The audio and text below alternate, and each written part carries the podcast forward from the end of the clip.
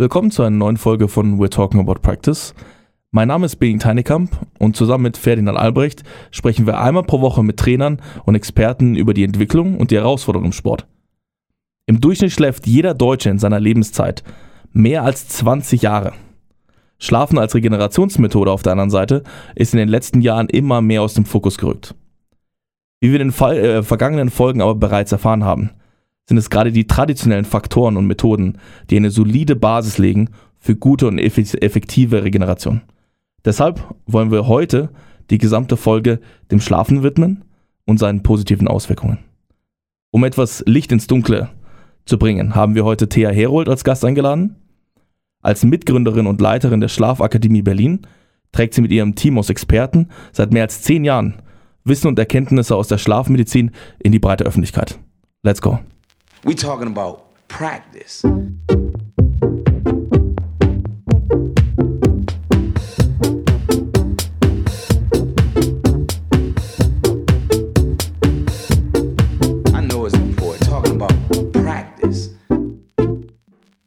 Schönen guten Nachmittag, Thea. Schön, dass du heute da bist.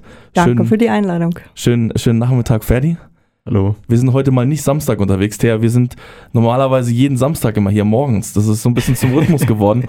Du, du brichst aus, aber wir freuen uns umso mehr, dass du heute da bist. Äh, willkommen. Vielen Dank. Ähm, wir haben uns heute ein sehr entspannendes Thema zurechtgelegt, Schlafen. Ähm, wir hatten schon im Vorgespräch viel darüber gesprochen. Ähm, wie wenig vielleicht auch Schlafen in der, im Sport eine Rolle spielt oder wie wenig Aufmerksamkeit es bekommt. Ähm, und ich denke, in allen Gesprächen, die wir bis jetzt hatten, war es immer das Gleiche. Es ist wichtig, es ist wichtig, es ist umso wichtiger. Und deswegen wollen wir uns heute dem Thema ein bisschen, bisschen annähern. Und ich denke, um den Leuten auch ein bisschen Kontext zu geben, wer du bist, was du machst, ähm, ähm, würde ich vorschlagen, äh, dass die erste Frage erstmal ist, wie bist du zu dem Thema gekommen und was fasziniert dich am Schlafen? Ja, ich bin dazugekommen, wie ein Autorin zu ihrem Thema kommt. Das heißt, es war irgendwann mal, allerdings schon sehr lange her, 1996 ein Recherchethema. Und ich habe über ein Schlaflabor geschrieben. Es war das Schlaflabor in der Charité Berlin. Habe dort sozusagen selbst eine Probenacht äh, geschlafen, verkabelt und habe über diese äh, erlebnisvolle äh, Nacht ähm, geschrieben und hatte anschließend das Gefühl, ich habe es nicht geschafft. Weil ist ja auch logisch, es passiert ja nach außen im Grunde nichts, ja. Also musste ich mich mit dem beschäftigen, was äh, äh, drumherum passiert war. Also diese Strippen, diese Aufzeichnung, dieses Hypnogramm, also diese äh, computergestützte äh, Beschreibung meiner Nacht. Und mit diesem Hypnogramm, mit dieser somnografischen Aufzeichnung ähm, begann es letztendlich, weil ich musste mir erklären lassen, was ist was. Und äh, so kam ein Schritt äh, zum anderen. Es hat noch eine ganze Weile gebraucht, aber zehn Jahre nach diesem ersten Text gab es dann ein Buch, äh, Doppelautorenschaft von äh, Ingo Vize und mir äh, mit dem Titel Der Schlafquotient. Und das war ein ziemlich dickes Buch für ein Thema, das ähm, um diese Zeit jetzt noch nicht so viel publizistischen Auftrieb hatte. Heute ist das eine andere Sache. Es gibt sehr viel Literatur über die neuen Erkenntnisse der Schlafmedizin und es gibt auch sehr viel Beratungsliteratur, nämlich wie kann ich es machen?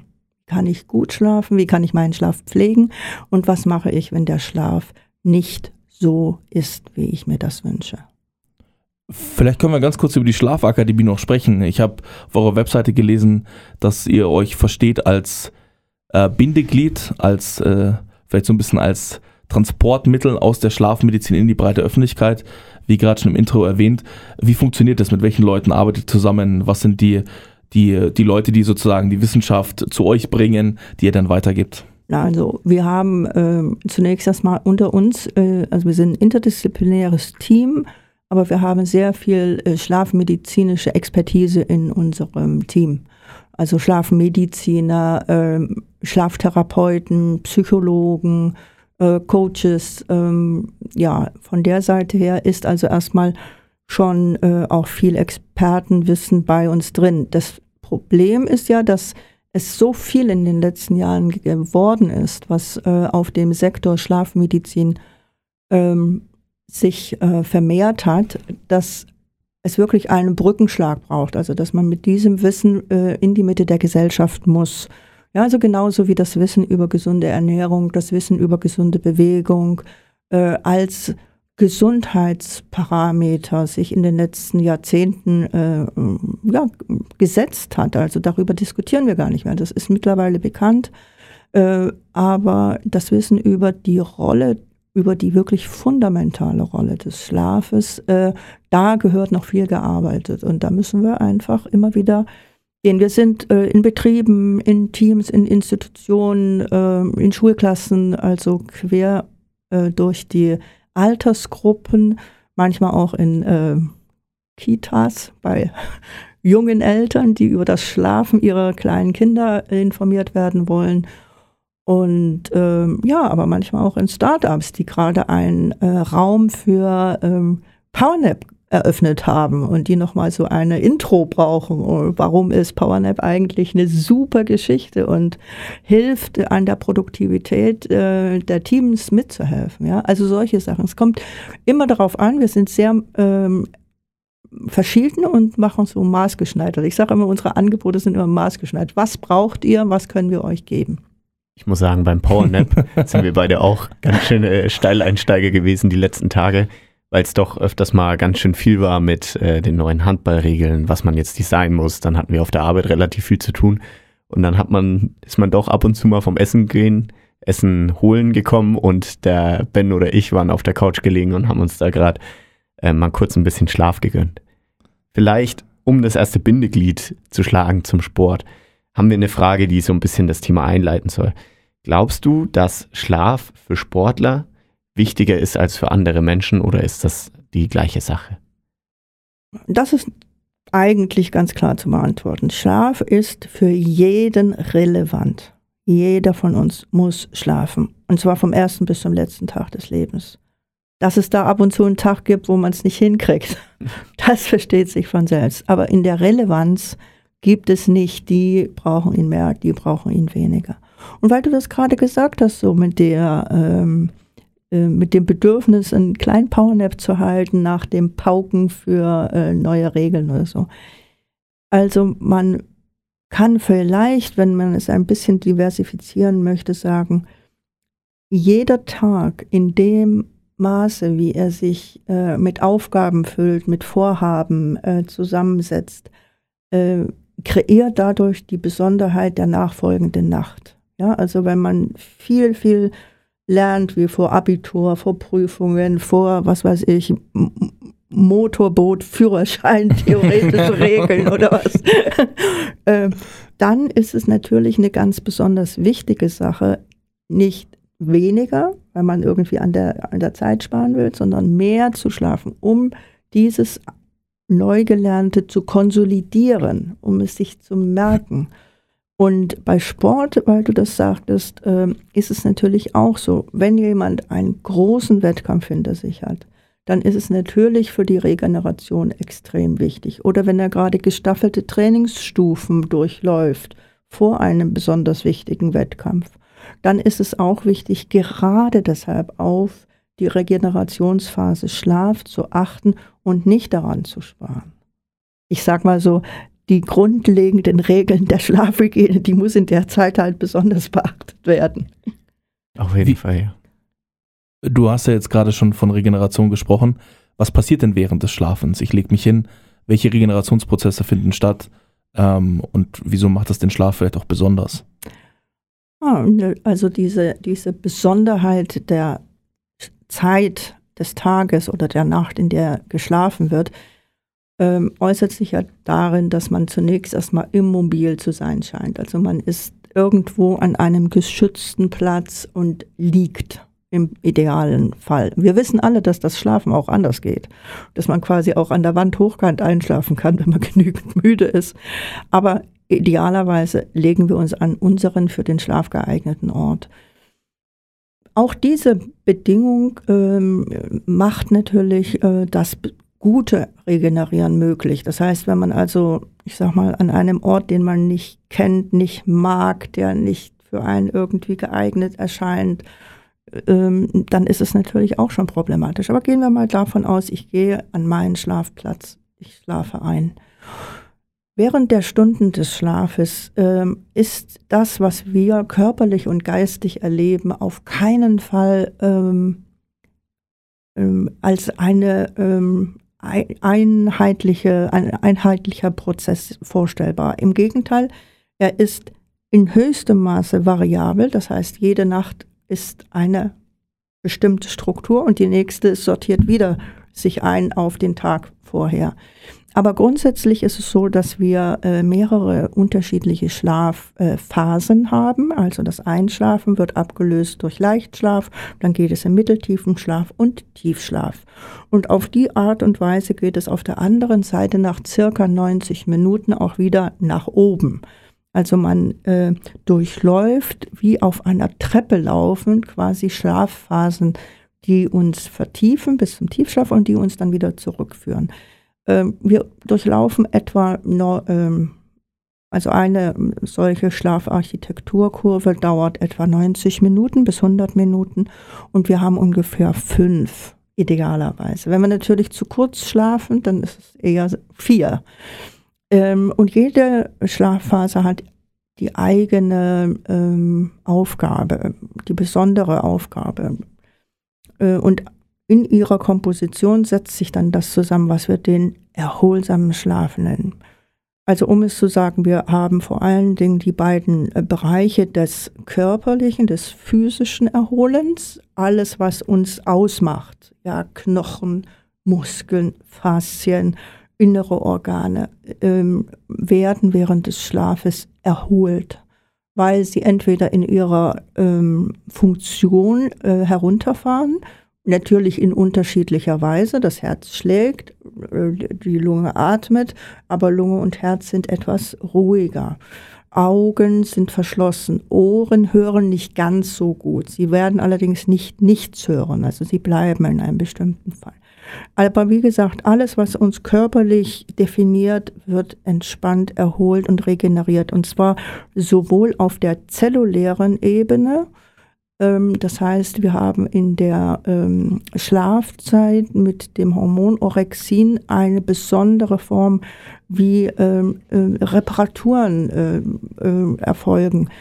Ähm, und wir sind ähm, in der Form, dass wir nicht nur körperlich, das ist quasi die erste Schicht des Schlafens und dann kommt gleichzeitig, aber verstärkt in der zweiten äh, Hälfte der Nacht die psychologische Erholung. Und das ist insofern ganz besonders, weil alle unsere äh, Eindrücke des Tages ja zu einer neuronalen Struktur führen. Also die synaptischen Brücken, wir nehmen zu, wir haben Erlebnisse, ja, wir ähm, äh, nehmen Wissen auf, ja, kurz vor und, äh, und werden dann äh, während der Nacht einer Art, äh, man könnte sagen, Großwäsche unterzogen. Also es wird nochmal evaluiert. Ist das eine Erkenntnis, ist das eine neuronale Struktur, die jetzt eine äh, ganz wichtige bis zum Ende des Lebens ähm, erforderliche Information trägt, dann wird die auf keinen Fall gelöscht. Oder ist es eine eher operativ temporale äh, Struktur, die wir, wann war diese Ampel rot?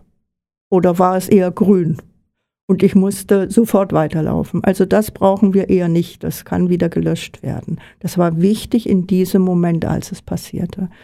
Und so haben wir äh, neben diesen Sachen, dass aufgeräumt wird zwischen Wichtigem und Unwichtigem. Das Vergessen ist ganz wichtig, damit wieder Platz wird für Nächstes. Und wir haben eine Art Gedächtniskonsolidierung während des Schlafes. Das heißt, ähm, der, letztendlich bilden wir auch jede Nacht wieder ein bisschen mehr, dass wir das Ich nennen können. Die Darstellung dessen, was wir uns, ähm, ja, äh, in der Form äh, wir uns erleben, unsere Wahrnehmung. Und äh, da ist es schon ganz gut, äh, dass man eben auf eine ausgeschlafenen, ja, also im ausgeschlafenen Zustand einen Tag beginnt, weil dann schiebt sich der ganze Tag anders an. Ja, wenn wir mit Katerstimmung in den Tag gehen, ist es schlecht mit Training und Leistung. Also diese Dinge müssen einfach in einer Balance stehen. Man nennt das die Schlaf-Wach-Regulation.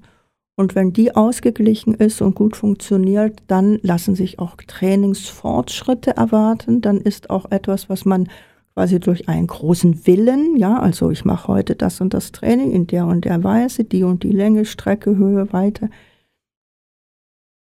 Aber wenn das äh, nicht in einer Form auch äh, wieder regeneriert wird, ähm, fällt der Trainingsvorsprung sozusagen auch wieder zurück. Und deswegen ist es sehr wichtig, auch diese Passagen so unglaublich zu achten. Das finde ich jetzt super interessant, weil wir haben immer oder immer sehr oft in unserem Podcast ein Big Play, wo Superstars äh, im Sport vielleicht irgendwas anders machen, irgendwas besonders machen. Und äh, diese Woche haben wir zum zweiten Mal bei uns äh, Cristiano Ronaldo.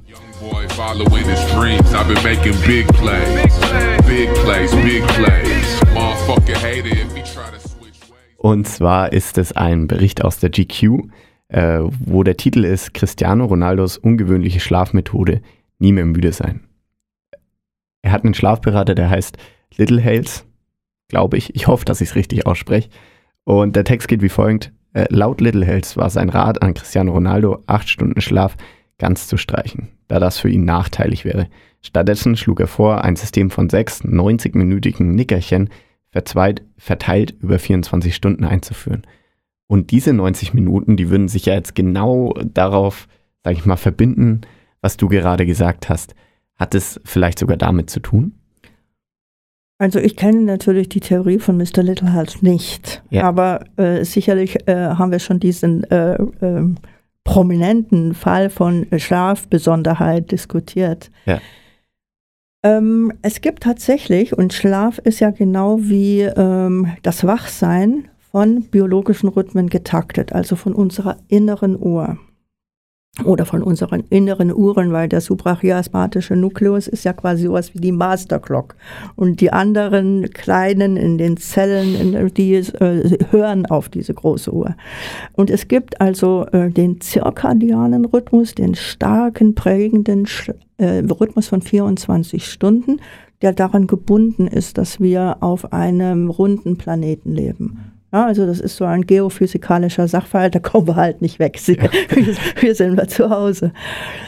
Und aus diesem zirkadianen Rhythmus entwickeln sich semizirkadianer Rhythmus und einer, der diese 90 Minuten länger hat. Das nennt sich Best Rest Activity Cycles. Also der Rhythmus, man könnte auch sagen, ich mag das so dazu zu sagen, der Pausenrhythmus.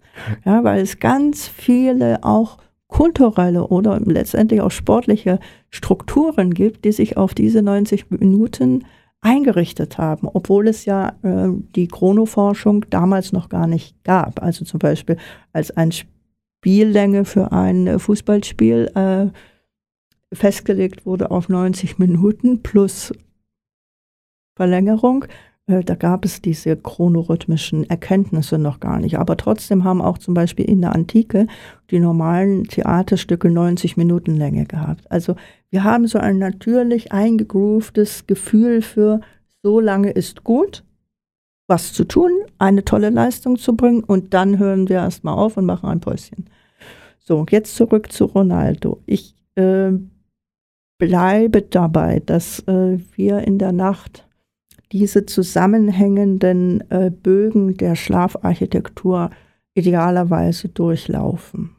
Also das hat auch damit zu tun, dass wir in unserer evolutionären Entwicklung sicherlich vor, vor, vorfahren seitig äh, kürzer geschlafen haben, weil wir gar nicht so lange äh, ruhig und sicher, trocken und warm äh, gewährleisten konnten.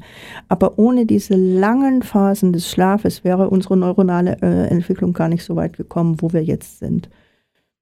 Im Übrigen ist es immer wieder mal in der Geschichte auch zu solcher, ich sag mal so, Schlafsonderweg gekommen. Also Leonardo da Vinci beispielsweise, der hatte ähm, auch eine, äh, ich schlafe eigentlich gar nicht, sondern er hat äh, es anders gemacht. Er hat 90 Minuten, ähm, war er wach, er hat gearbeitet, äh, gemalt, gezeichnet, seine idealen Erfindungen gemacht und ist dann für ein Viertelstündchen quasi in ein ähm, Powernap gegangen.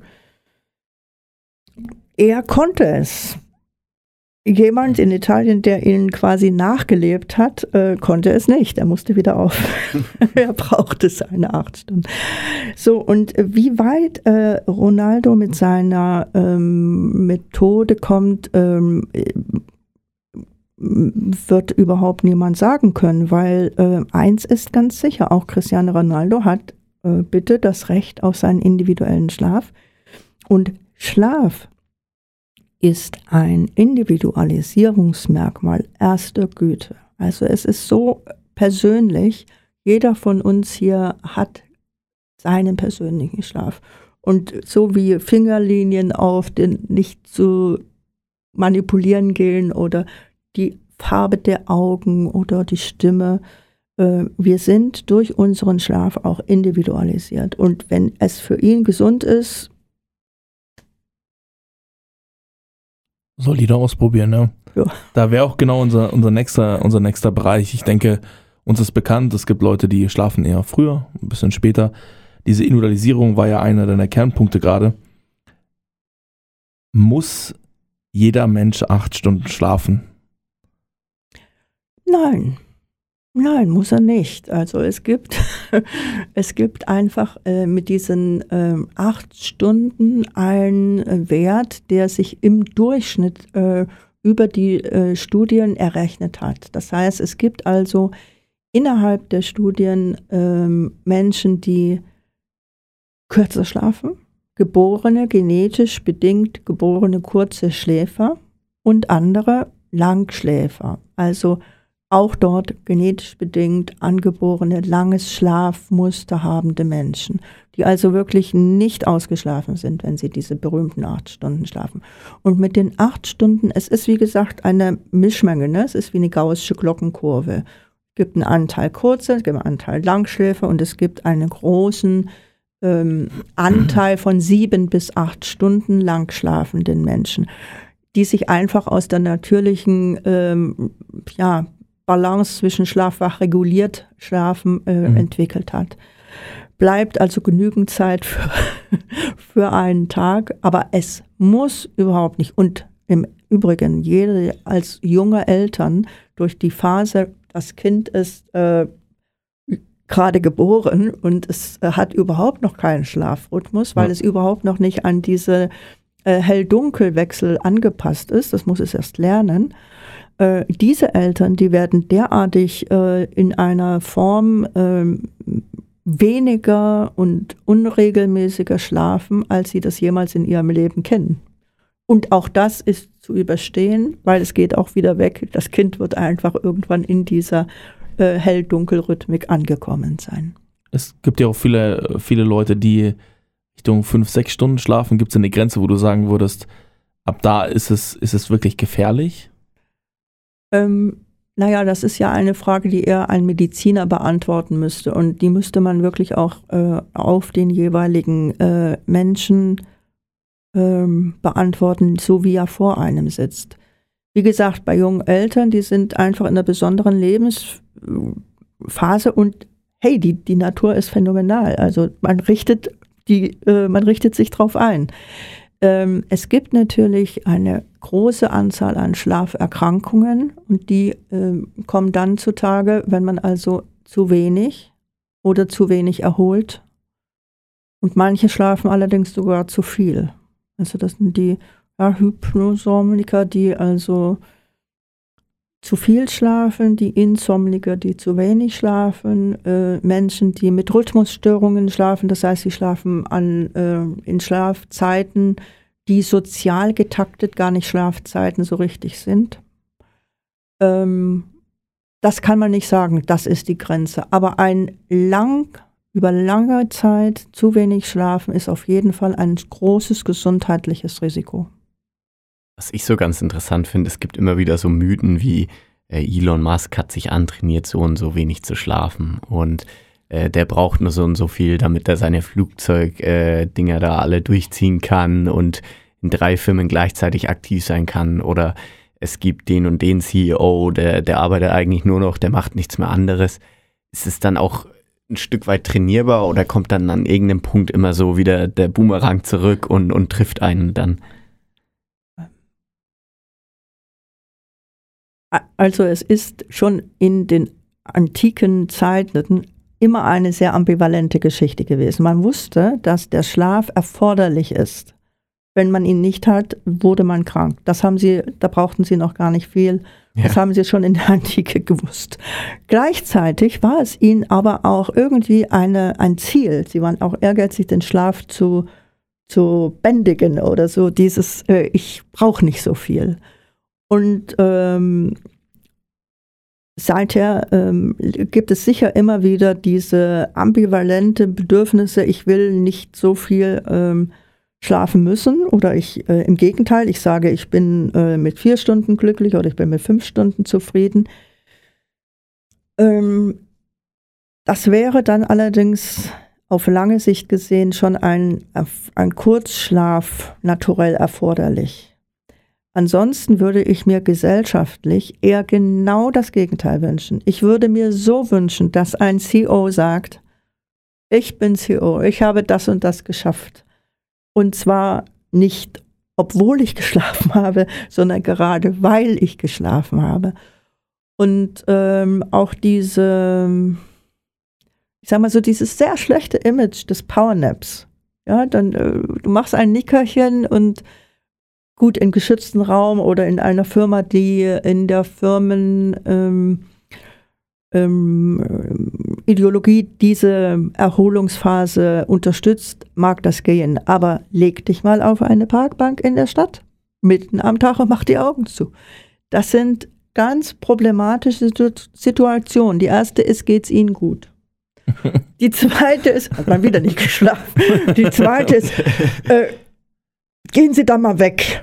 Ja, also so ein, ein, ein, das passt nicht rein in unsere Gesellschaft, die auf Hochleistung eingerichtet ist und gleichzeitig aber oft die Augen davor verschließt, welche Bedingungen für eine gesunde Balance zwischen Erholung oder Regeneration und Hochleistungszeit erforderlich ist.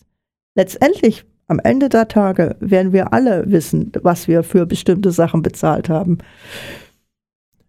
Was ich mich jetzt aber frage, gerade für Sportler ist ja so, gerade in diesem äh, Jugendleistungsbereich und dieser Übergangsphase geht es ja darum, Doppelbelastung. Ich muss zur Schule gehen, ich studiere.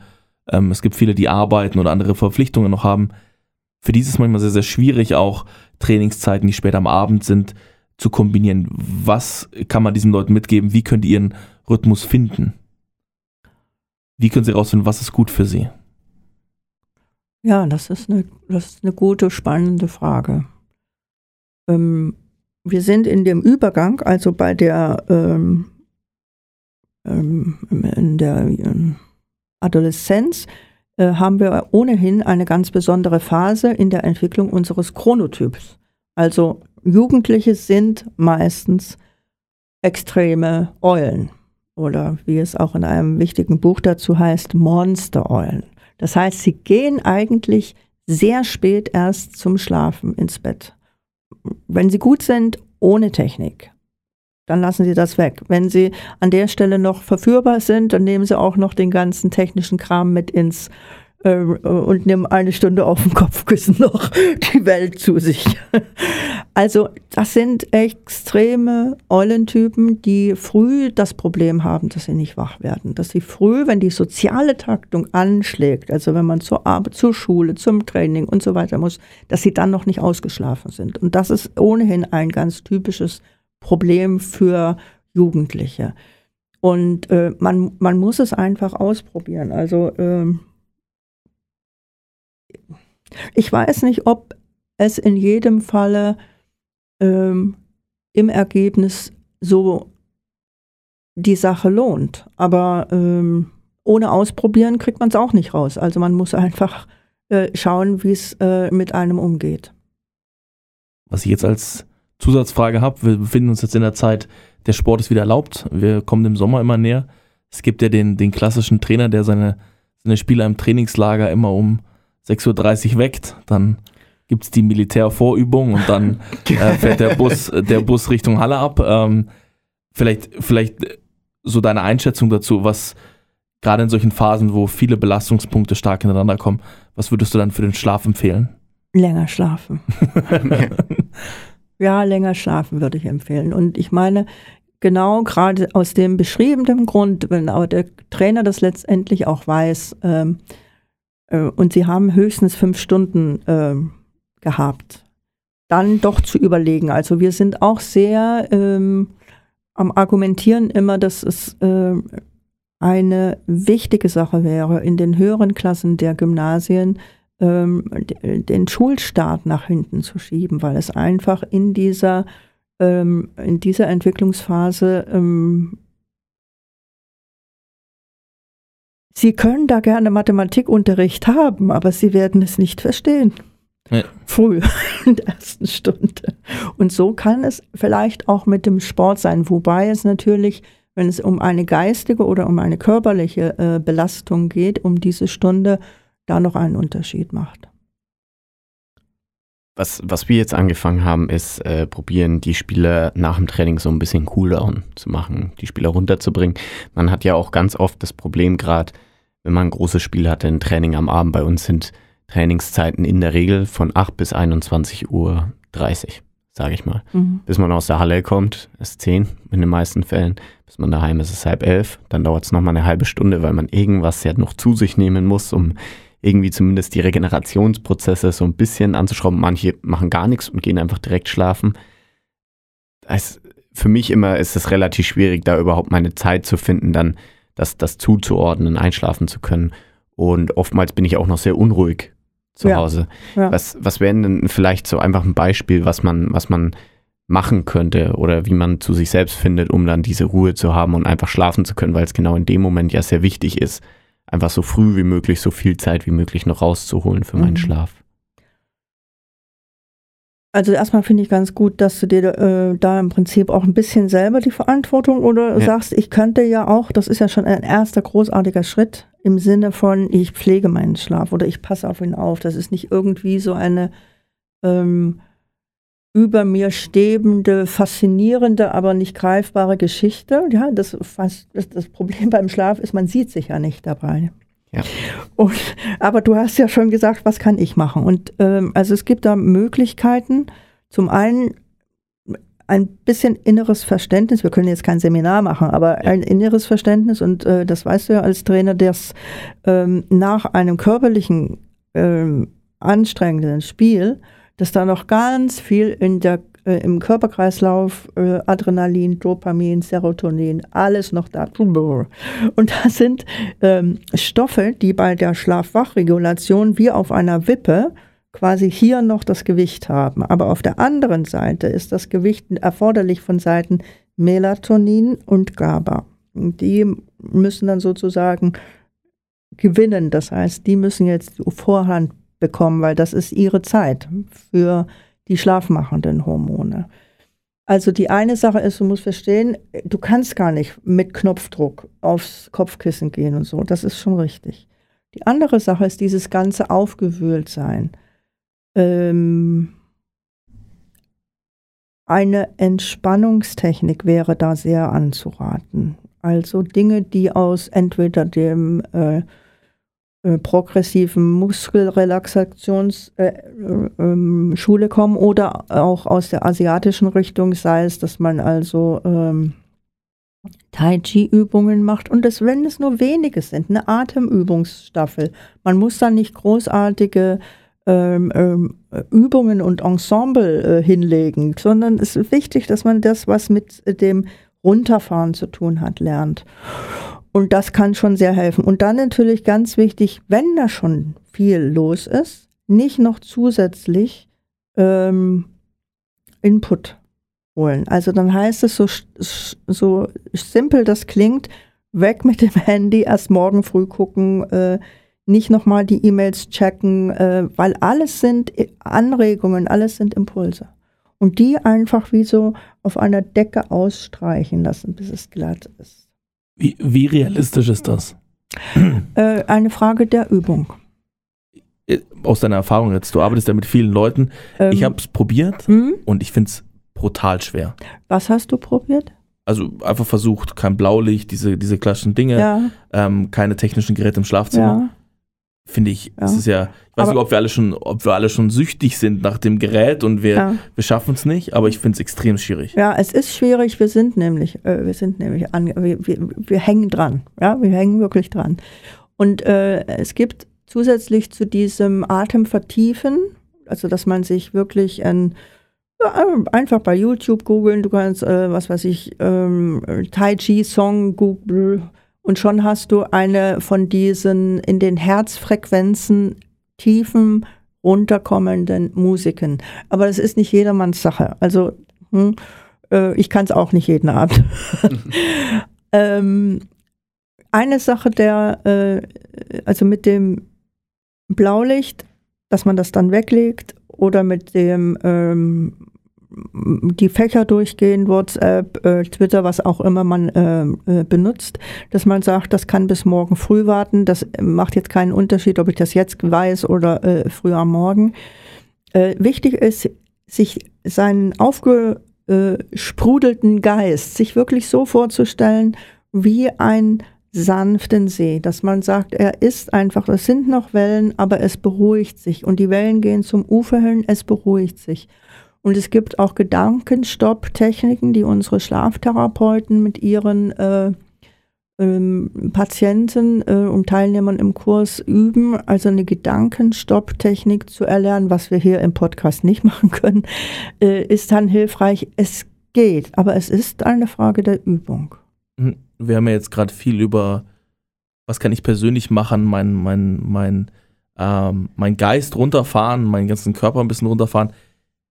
Jetzt gerade für Spieler, die abends zum, zum Training gehen, ähm, was ist zu empfehlen, wenn es ums Essen geht? Wie beeinflusst Essen den Schlaf und was ist zu empfehlen? Was, Hm. was ist wichtig? Also es ist eine wichtige Sache, dass wir wissen, dass es einen, äh, eine Korrelation gibt zwischen Schlaf und natürlich auch Essen und Trinken. Ja, also jeder von uns weiß, dass der Schlummertrunk ja, seine äh, große, äh, ne, also das Bier vorm, äh, vorm Einschlafen oder so, oder der Wein vorm Einschlafen. Also der Schlummertrunk ist in der Tat schlafanstoßend. Aber, und das ist das Wichtige, in der zweiten Nachthälfte muss dann alles, was man sozusagen alkoholisch eingeschrieben äh, äh, geschrieben hat, äh, wieder abgebaut werden. Und das erfordert dann eine mh, Arbeit der Leber, Adrenalinausstoß etc. Man kommt wirklich dann mit den ähm, Katergefühl am nächsten Morgen raus. Äh, eine andere Sache, alles das, was natürlich ähm, koffeinhaltige äh, Anteile hat, sei es äh, ein Energy Drink oder ähm, Schwarztee, äh, Kaffee etc. Äh, auch das äh, immer dran denken, muss ja abgebaut werden. Die Cola muss abgebaut werden. Apropos Ronaldo, gestern oder vorgestern schob er die Cola ja weg. Gute Aktion, ne? Ja, gute Aktion, super. Wenn er so viel im Einfluss hat, warum stellt er dann nicht mal ein Schild hin und sagt, ich schlafe meinen Schlaf, aber bitte schlaft ihr euren Schlaf. Eine Sache dazu. Die Coca-Cola-Aktie ist anscheinend um 4 Milliarden abgestürzt. Das habe ich Ja. gesehen, der Gesamtverlust Ja, 4 ja. Milliarden. Richtig. Also krass. soll er doch seinen Einfluss geltend machen. Schlaft ihr euren Schlaf. ähm, wo waren wir? Ach so, wegen des Trinkens. Also wie gesagt, alles was äh, Koffein beinhaltet, ähm, runter von der Liste. Alkohol problematisch, dann wenn man einen schwierigen Einschlafkurve hat, dann soll man wirklich was anderes trinken oder ein alkoholfreies Bier. Mit dem Essen. Ähm, alles, was wir verdauen müssen, erfordert natürlich die Kraft der Verdauungsorgane. Das heißt, wenn wir zu spät essen, dann haben wir, ne, kennen wir alle von Weihnachten, noch viel gegessen und spät gegessen. Keine gute Nacht.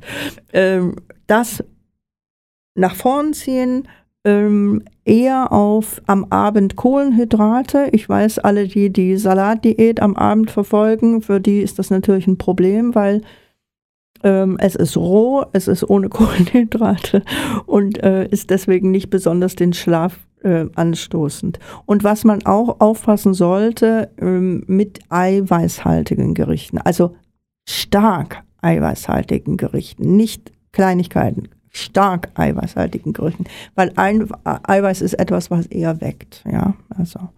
Also Deswegen- ganz interessanter Punkt, weil äh, gerade im Kraftsport, gerade bei den, bei den Leuten, die supplementieren und die, die ergänzen. Ähm, Ferdi, weiter Proteinshake vorm Schlafen gehen, oder? Das kann ich nicht beantworten, aber was ich ganz interessant finde, ist, ein relativ bekannter Personal Trainer in, in Deutschland hat das gleiche gesagt, dass er irgendwie relativ viel Kohlenhydrate zum Abend empfiehlt, dass irgendein Vorbotenstoff ausschüttet, äh, der das praktisch in dieses Kohlenhydrate-Tief, das wir alle kennen, praktisch reinschüttet. Das heißt, äh, du, du siehst es da genauso mit, den, mit dem ja. der Erklärung? Ja. Äh, äh, das ist einfach ein physiologischer Zusammenhang und äh, wir alle kennen ja das Schnitzelkoma oder so diese, äh, mit, dieses Mittagsloch. Äh, wenn wir ähm, an der Stelle richtig viel Kohlenhydrate gegessen haben, ist es halt auch, dass wir müde sind. Wir sind sowieso durch die Taktung semizirkadian in einer Art Mittagstief drin. Und wenn wir dann richtig genudelt kommen, äh, dann wird es tiefer. Und so ist es auch am Abend. Ja, okay. also dann so den, äh, der pure Eiweiß äh, ist äh, eher schwierig. Ja. Gut. Ähm, jetzt haben wir ja viel über, über Rhythmus gesprochen, über Blaulicht, über Kohlenhydrate am Abend. Was wären denn so drei Schlaftipps, wenn du die jetzt mal wirklich dir die drei Favoriten raussuchen müsstest, die du gerne gibst? Was wären denn die drei Favoriten? Das ist eigentlich vor allen Dingen Regelmäßigkeit. Okay. Also ein regelmäßiger, das Schlaf liebt die Regelmäßigkeit. Also mal abends äh, um sieben und dann Mitternacht im Bett zu gehen und das ist äh, schwierig. Also Regelmäßigkeit würde ich als Schlaftipp äh, favorisieren. Ähm, Ähm, dann würde ich als Schlaftipp ähm, sehr äh, nach vorne schieben, obwohl es ähm, ähm ja auch ein bisschen so aus der äh, junge Mutter, und die bin ich ja nicht, ich habe ja fünf Enkel, also äh, abends ein Schlafritual zu haben, auch als erwachsener Mensch. Als Kinder haben wir da irgendwie, also wir hatten den Sandmann und so als äh, oder ein Buch wurde vorgelesen, also äh, ich glaube, ein Schlafritual ist schön und ich bin überzeugt davon, wenn wir es uns angewöhnen, wenn wir gut zusammengesetzt sind, dann ist es hilfreich, wenn wir es mal brauchen in schwierigen, schlafsensiblen Passagen. Mhm. So, und das dritte, ja, na, das ist ja klar, das ist ein Traum. also ich würde gerne, gerne, gerne ein Umdenken ähm, also das, was wir im Team auch immer wieder in die äh, in unsere Veranstaltung mitnehmen, dass wir dieses Schlaf ist wichtig. Schlaf ist keine Leistungszeit. Macht nicht den Fehler und fangt an, den Schlaf zu optimieren und ihn ähm, irgendwie zu trecken ständig und ähm, äh, euch quasi zu einem ja, Gewinner der Nacht oder so machen zu wollen, sondern denkt dran, Schlaf ist die letzte leistungsfreie Zone. Es macht so viel zu schlafen, richtig gut zu schlafen, aber es ist keine Leistungszeit. Es ist das Balancegewicht dazu. Und dass wir dieses Umdenken vielleicht noch ein bisschen schaffen, das würde ich ganz toll finden. Mhm. Das, das finde ich super interessant, weil ähm, wir ja überall mit dem Leistungsgedanken im ersten Moment rangehen. Und so habe ich tatsächlich das Thema noch nicht gesehen. Ich war jetzt schon wieder dran. Äh, wie kann ich noch mehr das machen? Wie kann ich das machen? Die Strichliste ist da, genau. Blaulicht abgehakt, zwei Punkte. Ja, schon wieder hier. Ja. ja, ja, das ist genau das, wo ich auch wirklich, und da bin ich möglicherweise auch irgendwie ähm, noch ein bisschen zu idealistisch, weil wenn ich äh, so denke, wir arbeiten wirklich mit Strichlisten oder wir machen ein mhm. To-Do, zehn Punkte und so, dann, dann hätten wir vielleicht auch irgendwie einen Bestseller auf der, auf der äh, Quatsch. Nein, aber, aber ihr wisst, was ich meine. Es, ja. ist, es ist wirklich so, wir sind in unserer Welt gerne auch leistende Menschen. Wir ja. haben es auch gerne, irgendwas zu schaffen oder so wie im Sport. Also das ist jetzt, da vorne ist das Ziel. Und wenn ich Glück habe und ich habe gut trainiert und dann laufe ich als Erster darüber. Das ist ganz in uns drin. Das ist wunderbar. Aber auf der anderen Seite müssen wir diese, ich sage mal, das Gegengewicht zum Leistungsleben, ja. ja. Also wenn wir die Leistung erleben wollen, müssen wir an der Stelle eben auch was zulassen. und nicht alles über denselben Kamm scheren. Alles in, in zehn Punkte Listen.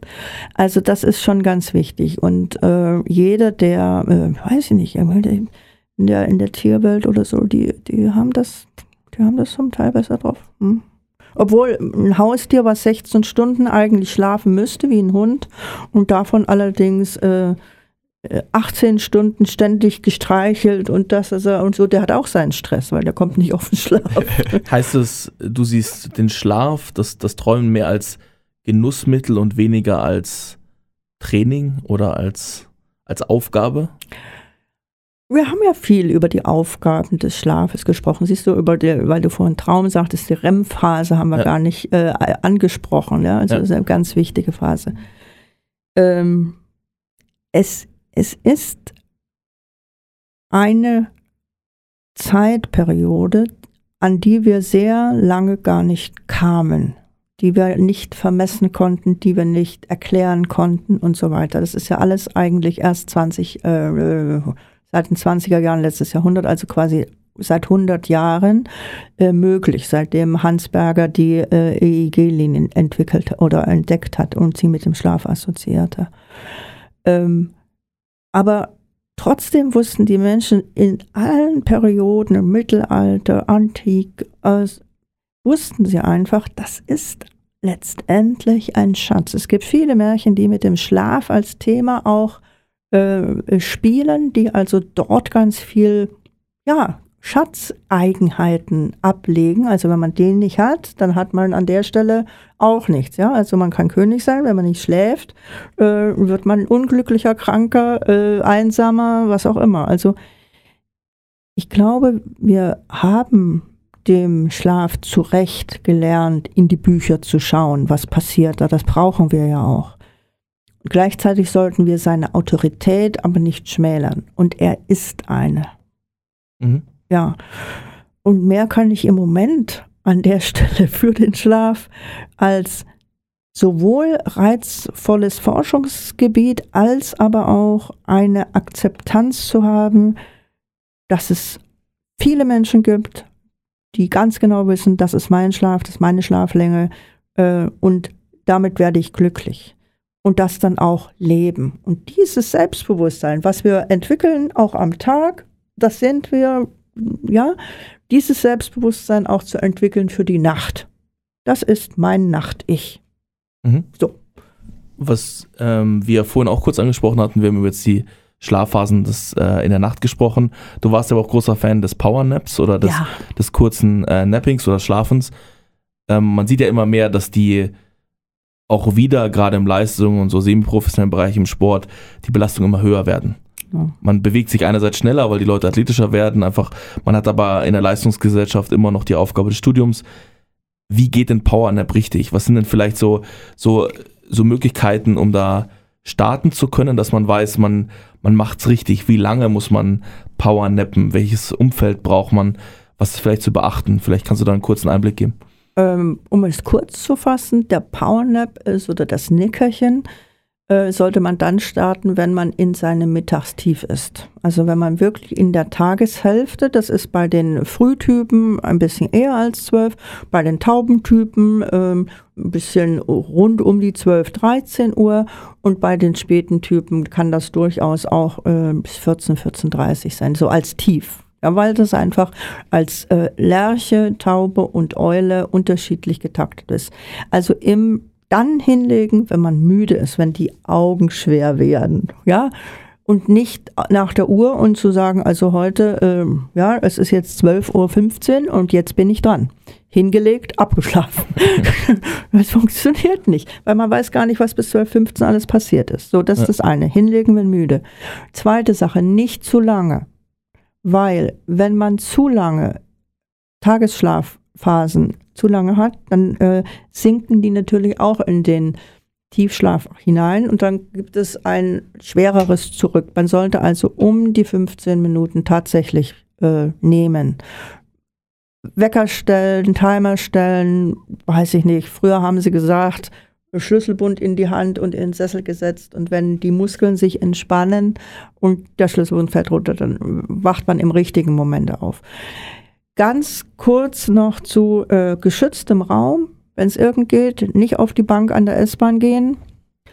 Äh, geschützter Raum, ähm, eine gewisse Absprache nach dem Motto, ich bin jetzt mal, ne, damit nicht passiert, äh, was sonst einem passiert, kommt einer, sieht einen, der schläft dort oder hat die Augen zu, liegt flach, wird sofort geweckt. Ist dir, ist dir wohl? Und ähm, ein, ein, ein, kleiner Tipp, wenn man also wirklich so einen geschützten Raum hat und äh, Schuhe ausziehen. Das Unterbewusstsein weiß, wenn ich die Schuhe ausgezogen habe, bleibe ich jetzt erstmal einen Moment dort, wo ich bin. Und hilft mit, sofort abzusinken. Und auch das ein bisschen üben. Perfekt. Wir haben heute am Ende nochmal immer so ein kleines Fragenkarussell und das würden wir mit dir gerne auch machen. Ferdi, der erste oh. Myth, den wir heute genau. aus dem Weg räumen wollen. Als erstes hätte ich, ähm, habe ich auch von einem Personal Trainer gehört, äh, man sollte nie länger als 15 Minuten im Bett liegen, wenn man nicht einschlafen kann. Das heißt, wenn man es nicht schafft, innerhalb von 15 Minuten einzuschlafen, mein Energielevel zu hoch, ich muss wieder aufstehen und mich wieder hinlegen. Was hältst du davon? Ja, wenn du aufstehst, dann bist du natürlich auch wieder in Bewegung und dann hast du auch wieder, ähm, also dann powerst du dich eigentlich.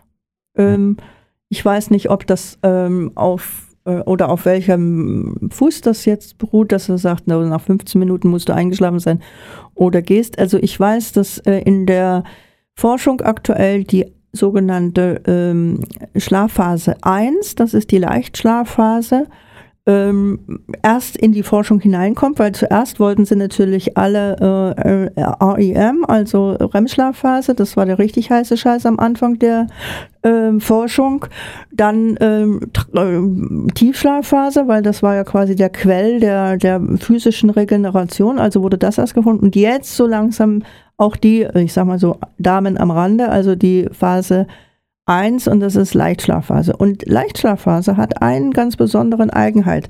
Du bist so ein bisschen zwischen hier und da. Und manchmal Schlafmessungen ergeben das. Bist du schon in eins, also bist schon im Schlafphase eins, aber empfindest das noch als ich bin wach. Das ist so dieses Disseln. Deswegen würde ich zum Beispiel mir nicht zutrauen können zu sagen, bin ich jetzt noch wach oder bin ich schon äh, dabei, nach 15 Minuten aufzustehen und zu gehen. Also ich würde mir ein bisschen mehr Zeit geben.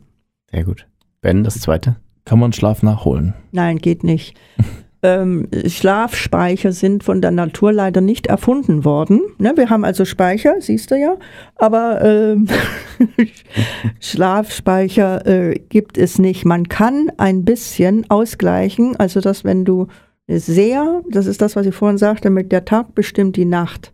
Wenn du einen müden Tag hast, weil die Nacht vor dem müden Tag war nur aus welchen Gründen auch immer sehr schlafreduziert. Hast du einen müden Tag hinter dir, dann bist du mehr müde als sonst müde. Und deswegen kommt die nächste Nacht und man schläft länger. Und das hat diesen Effekt, man könnte es aufholen. Ähm, ist aber eigentlich nicht machbar. Das heißt, du reagierst nur auf die Bedingungen. Hatte ich nach dem Trainingscamp. Da waren erstmal 13 Stunden Schlaf am Start. Das war, puh, ja. das war anders. Ja, oder, oder Randy Gardner, der eine Art Ich schlafe nicht äh, ja. ähm, ähm, Rekord aufgestellt hat. Der hat dann auch äh, sehr, sehr äh, lange Schlafphasen gehabt. Äh, nach vier Tagen waren die dann auch ausgeglichen. Also man kann nichts aufspeichern. Mhm. Ne? Also ja. jeder äh, Einhandsegler äh, auf Weltumsegelungstour würde das gerne haben. Ja, verstehe. Aber die können alles mitnehmen, Technik, Essen, Notfallpaket, Schlaf können sie nicht mitnehmen. Gut, dann das letzte. Wir haben schon viel über Blaulicht äh, beim Einschlafen gesprochen und dass es eine Rolle spielt. Hilft denn wirklich grelles Licht gleich am Morgen, um, um wach zu werden? Ja, also so eine äh, Lichtexposition, also ja. du, du setzt dich einer starken Lampe gegenüber, im Winter beispielsweise, äh, so einer Tageslichtlampe. Ähm, das hilft zu wecken. Ja, das ist richtig, weil wir mit den chronoretinalen Zellen auf unserer Retina ähm, tatsächlich auch die ähm, Also die Zeit messen ist ein bisschen. Und wenn wir immer nur schwarz um uns rum haben, ist das äh, ein Drama.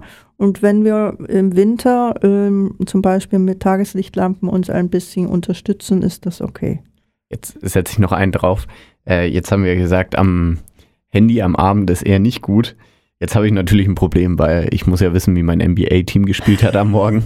ähm, das heißt, würde es auch dann helfen, sag ich mal, das Handy einfach sehr weit aufzudrehen am Morgen, um da reinzugucken, um den, das Aufwachen einfacher zu machen? Nein, nein. Also ich glaube, äh, Handylicht äh, ist mit einer äh, Tageslichtlampe an der Stelle nicht zu vergleichen. Okay. Es ist ja eher dieser, äh, dieses, ähm, diese Handy-Diät angeraten, dass man halt abends sich nicht so sehr in diesem ähm, im blauen Spektrum liegenden äh, Leuchten des, des äh, Displays bewegt und das wiederum ähm, vermindert ein bisschen die Melatoninausschüttung. Wobei hier sind die Forschungen wirklich am Anfang und äh, man muss sehen, was da in Zukunft sich noch weiterentwickeln wird. Aber ich würde es gar nicht mal wegen des Lichtes äh, zur Seite legen, sondern wegen eben dem Triggern ich habe hier noch eine Info und da und dann regst du dich auf, vielleicht haben sie auch nicht gewonnen und dann und, ja. und, schon, schon sprudeln die Gedanken hier oben los, ja. wo du dich doch eigentlich einklappen wolltest und ja. so ein bisschen zur Ruhe finden. Verstehe. Thea, vielen, vielen Dank, dass du da warst. Vielen Dank, dass du dir Zeit genommen hast. Ähm, wir haben normalerweise immer eine Frage, wie ist dein größter sportlicher Traum? Aber vielleicht dein, dein Gebiet geht ja oder übersteigt den Sport ja auch. Nö, nö, nö, der hängt, der hängt mit ihm ganz eng zusammen. Und ich kann dir sagen, also äh, ab einer bestimmten Höhenstufe in den Alpen äh, ist das Schlafen schon eine schwierige Sache.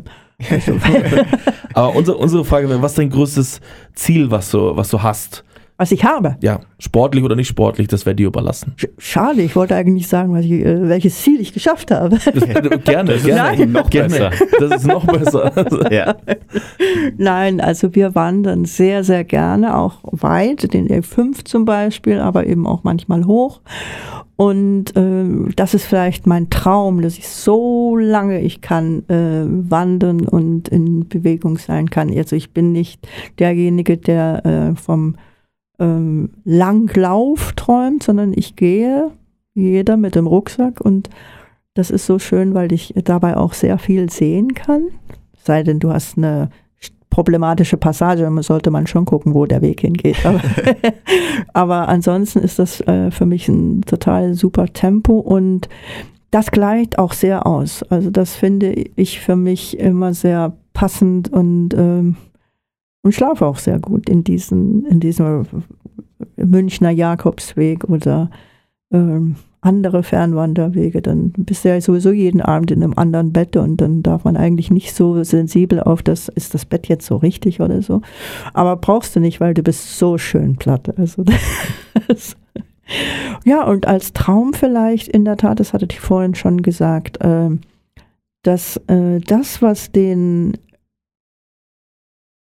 naja, den äh, Arbeitern auf dem Feld gesunde Ernährung und ähm, gesunde Bewegung gelungen ist, dass uns das vielleicht auch ein bisschen gewinnt. Da sind wir also noch im Rückstand und äh, ich finde, ähm, da habe ich noch so meinen Traum.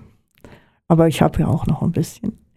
Perfekt. Ja. Wenn man dich unterstützen will auf dem Weg zu diesem Traum, wie kann man dich erreichen? Wie kann man die Schlafakademie in Berlin erreichen? Ja, also wir sind im Augenblick mit Hochdruck am äh, Relaunchen. Äh, das heißt, äh, unsere Website www.schlafakademie-berlin.de ähm, danke, dass ich das hier so sagen durfte. ähm, äh, wird gerade relaunched, also in zwei Wochen. Vielleicht lieber drauf schauen als jetzt. Dann ist sie nämlich äh, in der heutigen Zeit angekommen. Und äh, ansonsten ist es ganz einfach, schreibt uns eine Mail und äh, dann reagieren wir äh, binnen kürzester Zeit. Also wenn wir nach 48 Stunden noch nicht reagiert haben sollten, dann ruft die Rettung. und äh, wir freuen uns über jede äh, Frage, über jeden Zuspruch, über jede, ähm, ja, auch durchaus hilfreiche Kritik. Perfekt, Ferdi. Vielen, vielen Dank für den Podcast wieder mal. Vielen Dank. Thea, vielen, vielen Dank äh, für deinen Dankeschön. Input, für, äh, dass du uns ins Büro gekommen bist zu uns hier ins Studio. Das war auch eine sehr, sehr lange Zeit. Ich weiß gar nicht, mehrere Monate. Wir sind jetzt bei Folge 19. Folge 4 war, glaube ich, die letzte. Oder Folge 6. Ja. Okay. Weil durch Corona das einfach Oh nicht ja. möglich war. ja. Deswegen Und das war jetzt wieder sehr, sehr schön. das war sehr, Oh. sehr schön. Ja. Das ist wunderbar. Ich danke euch sehr. Vielen Dank für die Einladung. Ich wünsche dir noch einen schönen Abend. Vielen Dank für den Input und macht's gut. Ciao, Bis ciao. das nächste Ja. Mal. Tschüss. Schla schlaft schön. Ihr habt gerade die neueste Folge von We Talking About Practice gehört. Wenn ihr weitere Informationen zu unserem Gast sucht, hilft ein Blick in die Shownotes. Dort findet ihr alle wichtigen Links und Kontaktinformationen. Ebenso freuen wir uns über eure Wünsche und Anregungen. Schickt uns euer Feedback unter podcast.blindside.pro oder Blindside App auf Instagram. Wir hoffen, es hat euch gefallen. Bis zur nächsten Episode bei We're Talking About Practice Euer Ferdi. und Ben.